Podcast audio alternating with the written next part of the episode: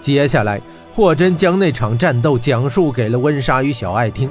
温莎感叹道：“老大，他他真是好样的。”小爱也叹道：“多亏了那些黑火鸟，你才能战胜魔神。不过，你毕竟也是赢了。”霍真道：“云游诗人该吟唱的不是我，而是老大。”接着，他看着温莎，也感叹道：“火鸟国真是一个神奇的地方。这里的人朴实而勇敢，这里的鸟高傲而有灵性。”温莎露出笑容，她为祖国的人民与火鸟骄傲。温莎要霍真与小爱跟她去皇宫，因为火鸟国的女王要召见他们。女王，霍真与小爱都有些懵了。温莎解释，火鸟国的新任女王便是金雪公主，这是遵从火鸟国王的遗愿。霍真已经昏迷整整五天，这五天来，金雪继任火鸟国的女王，沙马小兵和武拉夫共同执掌火鸟骑士。温莎则是统帅全军的大将军。温莎带着二人向皇宫走去，一路上行进之时，骤然一股炙热的劲风直逼而来，黑袍一震，震开温莎、小爱两人。这时，热风已化作一条火龙，暴冲向霍真。狼魔已经消灭，哪来的敌人？霍真来不及思索，双臂交叉，在胸前摆出一个十字，黑衣袍即刻收紧，将他整个人包裹起来。这正是他的防御绝招气玉臂，但火龙毫不停歇，猛冲直撞，轰的震开了黑衣袍，震散袍内的气流防御。火龙钻向霍真的胸口，霍真双臂一夹，将火龙夹住，但他的真火元气竟提不上来。火龙顺着他的双臂内侧直冲向他的胸口，霍真毫无办法，只能合眼待毙。但没想到。火龙只是微微烧着霍真胸前的衣衫，便消失不见了。挡在霍真胸前的是一个斗大的拳头。呵呵，你怎么这么弱？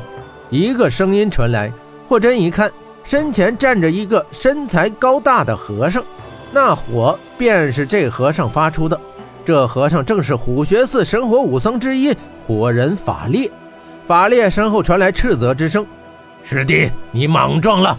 三个僧人相继赶来，一个长得瘦瘦的，身后背着一杆大旗，正是法旗；一个矮矮胖胖，腰间别着两个法轮，这是法威；还有一个白袖飘飘，霍真一眼便认出那是法竹。法竹跑过来，气喘吁吁道：“ 霍真，你没事吧？这是我的师兄法烈，他性子太急，见你打败了魔神，便想试试你的武功，别无恶意，你可莫要怪他。”霍真笑道：“ 原来是赫赫有名的神火武僧，难怪气功这么厉害。”法烈也在疑惑不解，他对着一旁的法威、法奇二人道：“你说怪不怪？他能打败魔神，却接不下我这一记火拳，这是怎么回事？”小爱跳出来喊道：“你这臭和尚，只会欺负病人！他受了重伤，你知道吗？”法威道：“师弟，你还是太莽撞。他身有重伤在身，这一次并不能算。”法威却道：“他虽有重伤，但烈师兄也未尽全力呀。”法烈道：“没错，我只用了三成力，没想到他都接不住。”小爱又怒道：“你们懂什么？我告诉你们，他的伤如果好了一半，用一只手就可以打你们三个。”他这话一出，法烈顿时发怒，法奇面露不屑之色，法威却只是低头笑笑。这时的霍真道：“我的武功。”都是些旁门左道，怎及得上正宗气功？即使我伤好了，也比不上神火武僧的。霍真竟然自己认输。听到这话，小爱的嘴立刻嘟了起来。法威说道：“霍施主不必自谦，你的武功我们听法主说过，已是造诣不凡。但若说正宗二字，我虎穴寺确实担当。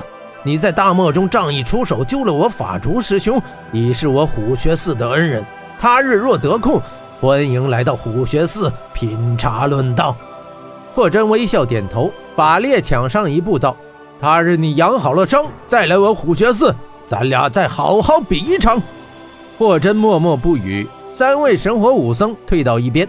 法竹向霍真告别：“霍兄，其余的事已了，我们四个要带着法猛的骨灰，即刻赶回虎穴寺。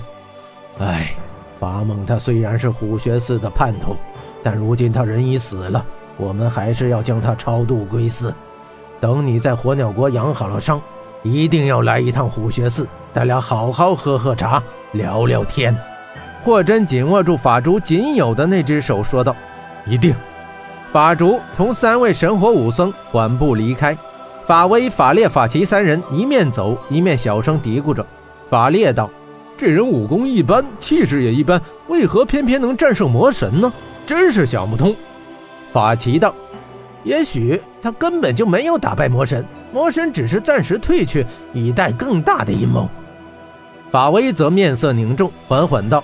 若是真是如此，咱们得赶快回到虎穴寺禀报住持。虎穴寺必须为魔神的下次入侵做好准备。三人都点点头。他三人的话虽然小声，但毫不避讳。小艾、温莎、霍真依旧是听得清清楚楚。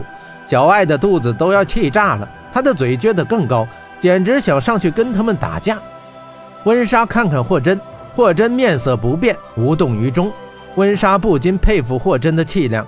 霍真并非是气量过人，他只是在常年的漂泊之中，早已经习惯他人的冷眼与嘲笑。他明白，一个真正的强大的人，并不在于他的言语或武功，而在于他坚定的内心。